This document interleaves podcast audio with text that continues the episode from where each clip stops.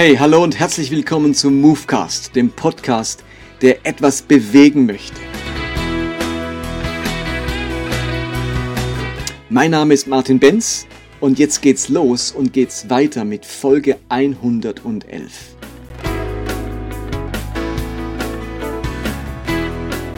Und wir sind inmitten dieser kleinen Reihe zum Thema Was glaubt man, wenn man postevangelikal ist? Das scheint ja momentan ein ziemlich großes Thema zu sein.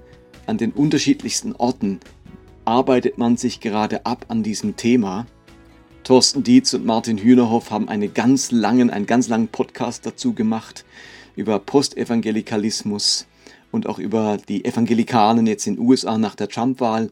Höchst interessant.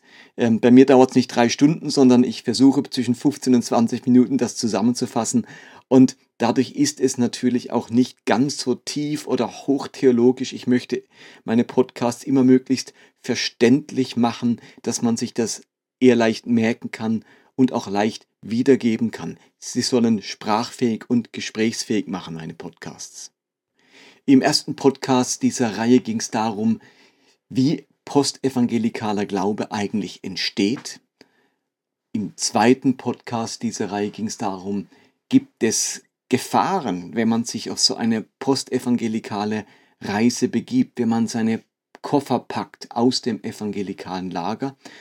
Das letzte Mal ging es darum, was glaubt man, wenn man postevangelikal ist in Bezug auf Gott, auf das neue Gottesbild? Da ändert sich was in der Sichtweise, wie man Gott versteht. Und heute geht es um das Reich Gottes Verständnis. Ich glaube, wenn man postevangelikal glaubt, dann entwickelt man neue Gedanken, neue Ansichten, ein neues Verständnis vom Königreich Gottes. Daniel Amstutz schreibt in seinem Artikel über postevangelikalen Glauben, den ich auch in meinem Blog zitiert habe, ähm, Postevangelikale sorgen sich nicht primär um das Seelenheil, sondern erwarten, dass die gute Nachricht vom Reich Gottes bereits heute zu einem christlichen Lebensstil anstiftet, der auch soziale und ökologische Gerechtigkeit umfasst. Ich finde, besser kann man es kaum formulieren wie dieser Satz. Postevangelikaler Glaube hat wirklich im Zentrum seiner Überzeugung, im Zentrum seines Strebens das Königreich Gottes. Und jetzt könnte man sagen, ja, das ist bei, Evangelikalen ja auch. Aber was dieses Königreich Gottes umfasst, diese Basileia Tuteu, das Reich Gottes, das ist eben in evangelikalen und postevangelikalen Überzeugungen sehr unterschiedlich.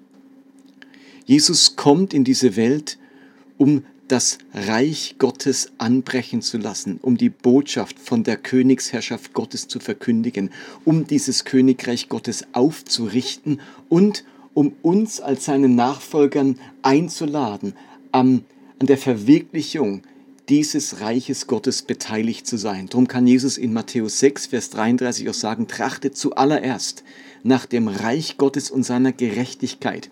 Übrigens hier eine ganz wichtige Kombination, Reich Gottes und Gerechtigkeit.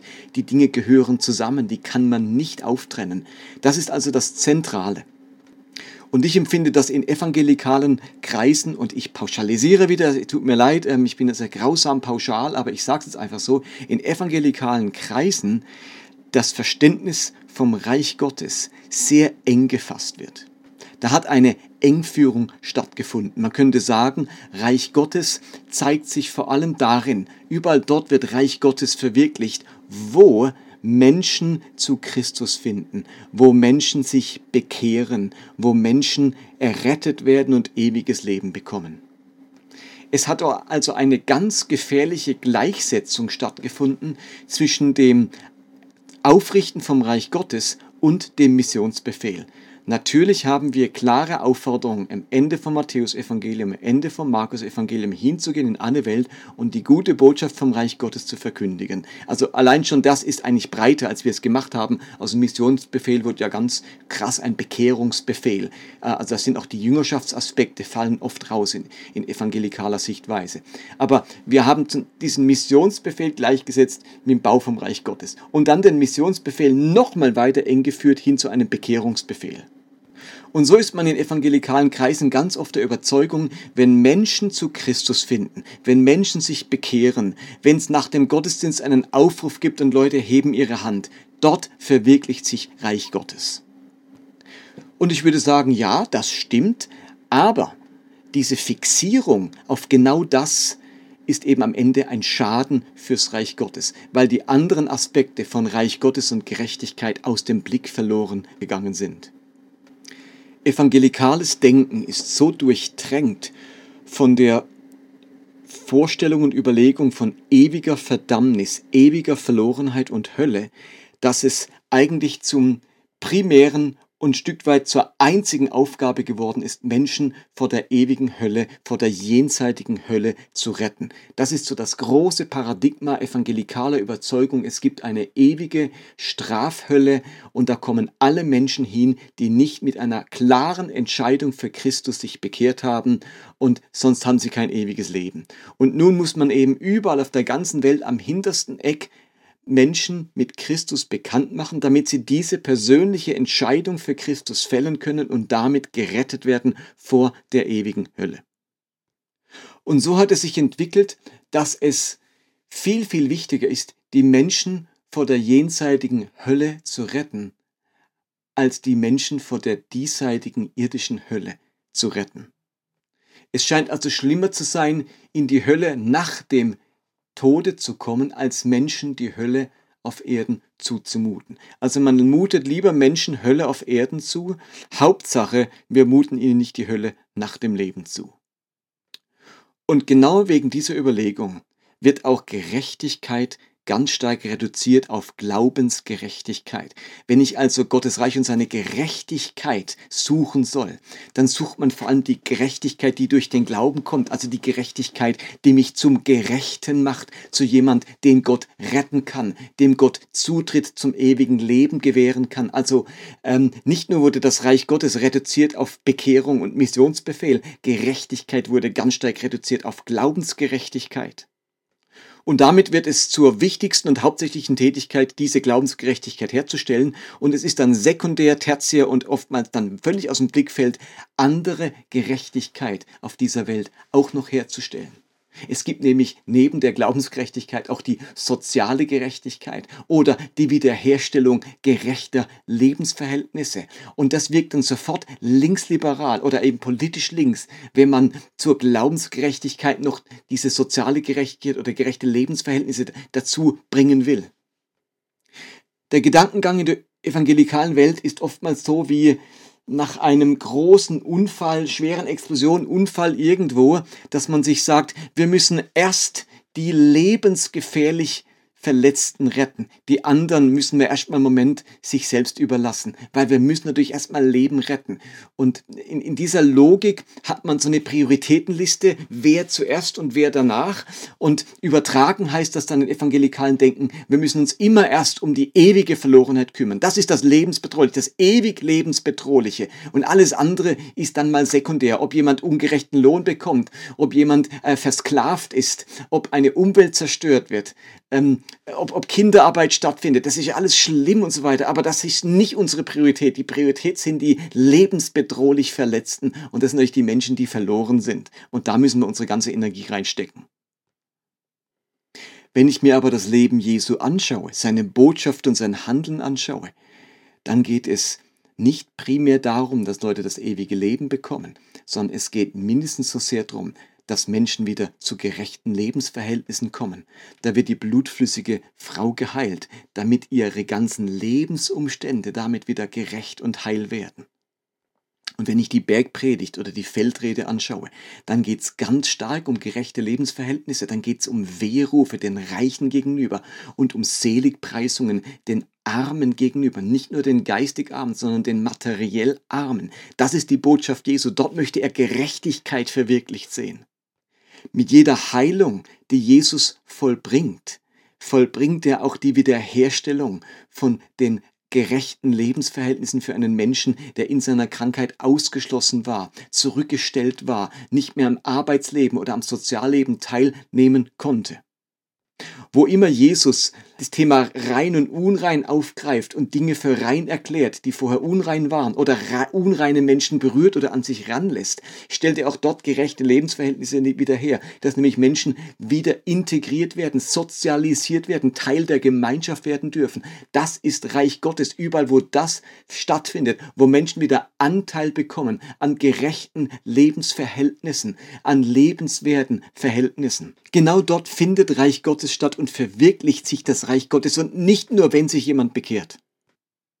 Und wir haben dann in Matthäus 25 dieses klassische, großartige Gleichnis, wo Jesus von den Schafen und Böcken redet. Also letztlich, wo es dann am Ende im Bild um Verdammnis und um Errettung geht. Und genau in diesem Kontext, der Evangelikalen so wichtig ist, Menschen vor der ewigen Verdammnis zu retten, geht es in keinster Weise in diesem Gleichnis um irgendein Bekenntnis, um ein Bekehrungserlebnis, um eine Hinwendung zu Gott, sondern es geht rein um sozialdiakonische Tätigkeit die Armen speisen, die Kranken besuchen, die Nackten kleiden und so weiter. Also wenn schon das ewige Heil so wichtig ist, dann kann man doch gerade diese Aspekte von Gerechtigkeit nicht auslassen und sich nur auf Glaubensgerechtigkeit konzentrieren. Also postevangelikale Überzeugung ist es, dass es beim Christsein und beim Glauben um die Verwirklichung vom Reich Gottes und seiner Gerechtigkeit geht und dass das Reich Gottes mehr ist als der Missionsbefehl und dass Gerechtigkeit mehr ist als Glaubensgerechtigkeit. Eine weitere postevangelikale Überzeugung, die hier reingehört, ist das ganze Verständnis von Bekehrung.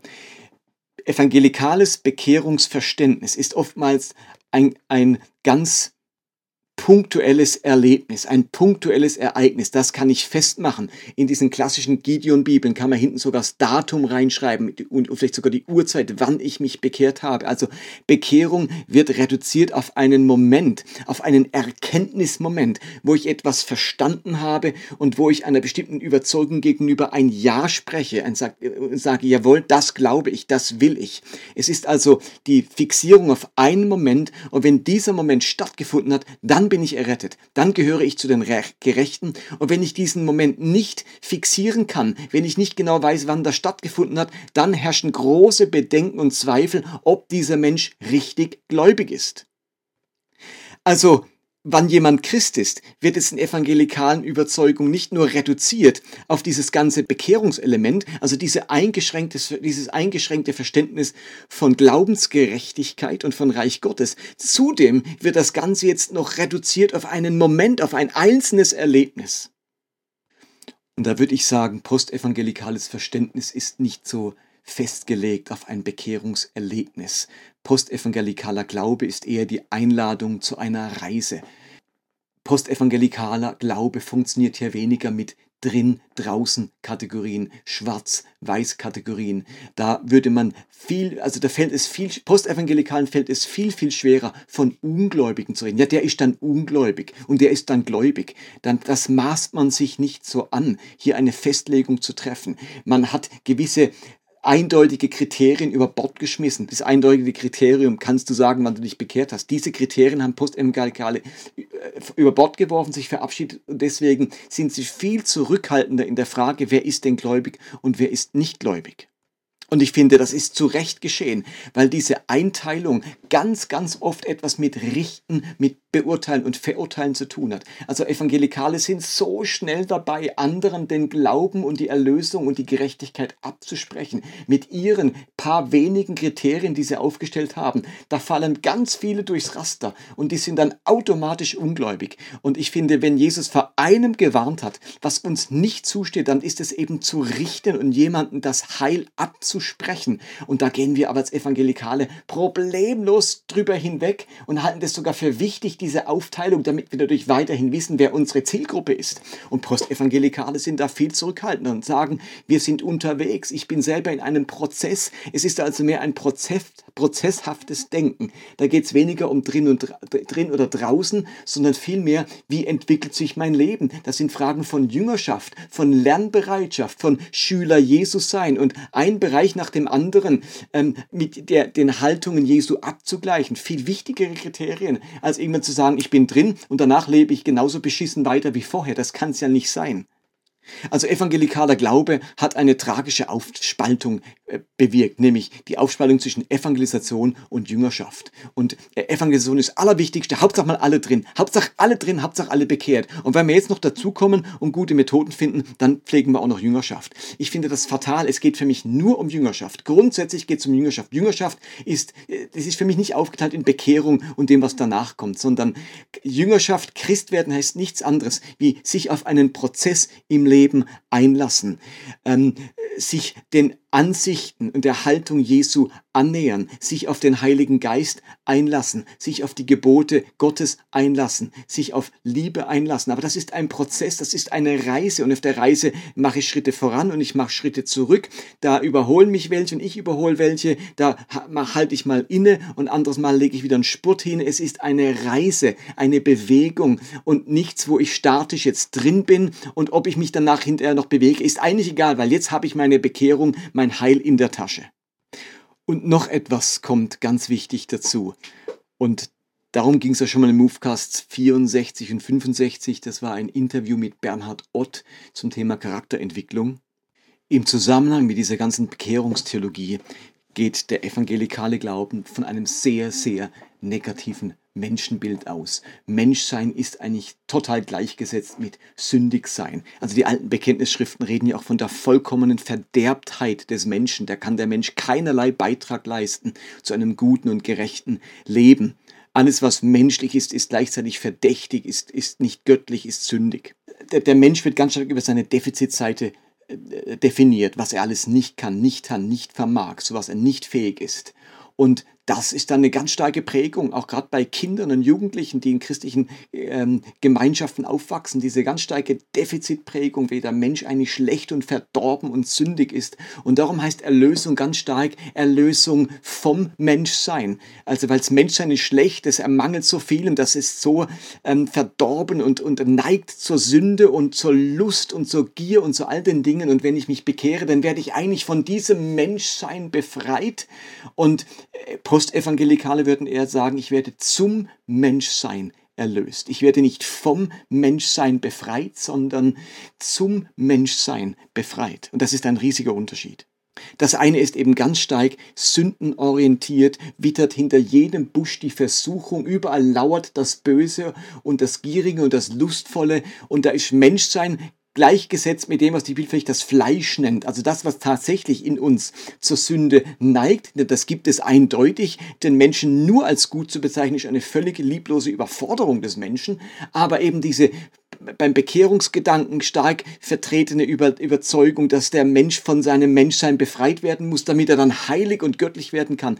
Das ist nicht postevangelikales Denken. Hier geht es mir um die Erlösung zum Menschsein, dass der Mensch sein gottgegebenes Potenzial, seine Möglichkeiten entdecken darf, dass in seiner Ebenbildlichkeit Gottes, die ihm geblieben ist, eben auch ganz viel Positives steckt und dass der Mensch wieder zurückfindet in den Rahmen, wo er für gute und gerechte Lebensverhältnisse sorgen kann und letztlich dem Auftrag wieder nachkommen kann, diese gute Schöpfung zu bebauen und zu pflegen und zu bewahren. Also letztlich nichts anderes, die gerechten und guten Lebensverhältnisse wiederherzustellen. Darum geht es ganz stark und nicht die völlige Orientierung auf Sünde und die unter allen Umständen zu meiden und dabei in eine ganz starke Vermeidungshaltung zu kommen und am Ende vieles nicht zu tun, vieles nicht zu wagen, zu vielem nicht den Mut und die Freiheit zu haben, denn da lauert wieder die Gefahr der Sünde, der Versuchung und so weiter. Und so wird dieses bei diesem Verständnis der Christ oftmals passiv und nicht aktiv oder mutig oder heroisch, wo er die Lebensverhältnisse, die guten Lebensverhältnisse wiederherstellen möchte. Insofern ist das postevangelikale Verständnis vom Missionsbefehl eben nicht der Befehl zu bekehren, sondern vielmehr die Aufforderung, Menschen einzuladen in diesen Lebensraum vom Reich Gottes und von dieser göttlichen Gerechtigkeit, daran teilzuhaben, sich dazu ausrüsten und befähigen und erfüllen zu lassen. Und wenn man sich ganz ehrlich überlegt, dann hat evangelikaler Glaube es ganz stark mit Ablehnung von Menschen zu tun. Eigentlich lehnt man die Menschen ab, denn sie sind Sünder, sie sind verloren. Und jetzt wird es auch ganz schwer, Anknüpfungspunkte zu finden. Also letztlich muss ich jetzt die Liebe einsetzen als Gegenmittel gegen die explizite Ablehnung äh, der Sünder. Und wer sich dann so wie die Evangelikalen ins rechte Licht rückt, also wir sind die Gerechten und ihr seid die Ungerechten, wir sind geheiligt und ihr seid die Sünder, der erhebt natürlich einen ganz hohen moralischen und ethischen Standard. Also daran wird man dann auch gemessen. Wenn man die anderen so aburteilt und so viel ähm, Ablehnendes letztlich ihnen gegenüber empfindet, muss man sich nicht wundern, dass auch von außen her ein ganz hoher Maßstab an uns angelegt wird und dass der Fall umso tiefer ist, wenn es dann wieder solche Vorfälle gibt wie bei Bill Heibels, wo dann rauskommt, wie Missbrauch stattfindet oder bei diesem großen, großen Evangelisten Ravi Zacharias mit dem ganzen Institut, evangelistischen Institut dahinter. Und jetzt kommt es raus, dass er ein, ein wirklich ein verdorbener Mensch war, also, oder deswegen wiegen auch die Missbrauchsfälle in der katholischen Kirche oder in den Kirchen so stark, weil man auf der einen Seite so sich als moralisch überlegen darstellt. Man ist ja sozusagen erlöst vom Menschsein weg, vom Fleisch weg. Und wenn wir dann wieder so all, allzu menschlich und fleischlich daherkommen, dann haben wir natürlich verloren, dann fällt die Presse und die Medien über uns her und zum Teil eben zu Recht, weil wir so eine Distanz aufbauen, so einen großen Graben errichten zwischen uns und den anderen. Für Postevangelikale ist das Reich Gottes, die Botschaft vom Reich Gottes, die große Einladung, teilzuhaben, dabei zu sein, wenn Gott sein Königreich aufrichtet und dort wird Gerechtigkeit verwirklicht. Glaubensgerechtigkeit, soziale Gerechtigkeit, ökologische Gerechtigkeit, Gerechtigkeit in der Arbeitswelt, Gerechtigkeit zwischen den Geschlechtern und zwischen den Generationen und so weiter. Dazu sind wir eingeladen. Dazu möchte Gott uns befähigen, erfüllen, ausrüsten, an die Hand nehmen. Und Evangelisation heißt nichts anderes, wie Menschen einzuladen zu diesem Prozess, auf diese Reise einzuladen. Und auf dieser Reise werden sie auf ihre Unzulänglichkeiten stoßen und dort umkehren müssen und eine neue Gesinnung gewinnen. Sie werden aber auch entdecken, dass Gott bei ganz vielem in ihrem Leben anknüpft, was er schon in sie hineingelegt hat, wo sie gute Prägungen haben, wo das Gute doch in ihrem Leben die Vorderhand hat und, äh, und ausgeprägt ist in ihrem Leben. Und sie können dieses wunderbare Erlebnis der Wertschätzung Gottes machen, wo Gott an ihrem Leben anknüpft. Und so wird es immer beides geben. Die Umkehr, wo ich entdecke, hier ist, hat sich was eingeschlichen in meinem Leben, wo nicht gut ist, und das Anknüpfen an Dingen, die positiv sind. Und über allem steht dann die große Leidenschaft und Liebe zu dem äh, König dieses Königreichs, zu Jesus Christus. Das ist für Postevangelikale der Missionsbefehl. Die Einladung zu dieser ungeheuer, ungeheuer großartigen Reise zu diesem Prozess.